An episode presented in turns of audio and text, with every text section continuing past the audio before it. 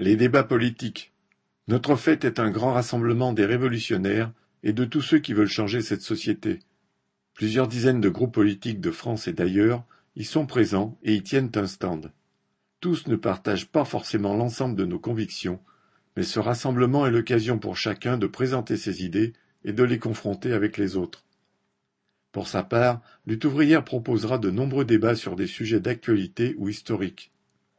Esclavage et démocratie dans la Grèce antique, la naissance de l'islam et la conquête arabe, la démocratie directe pendant la Révolution française, 1789-1792, 1830 aux origines révolutionnaires de la Belgique, la Commune de Paris, les travailleurs au pouvoir, 1871.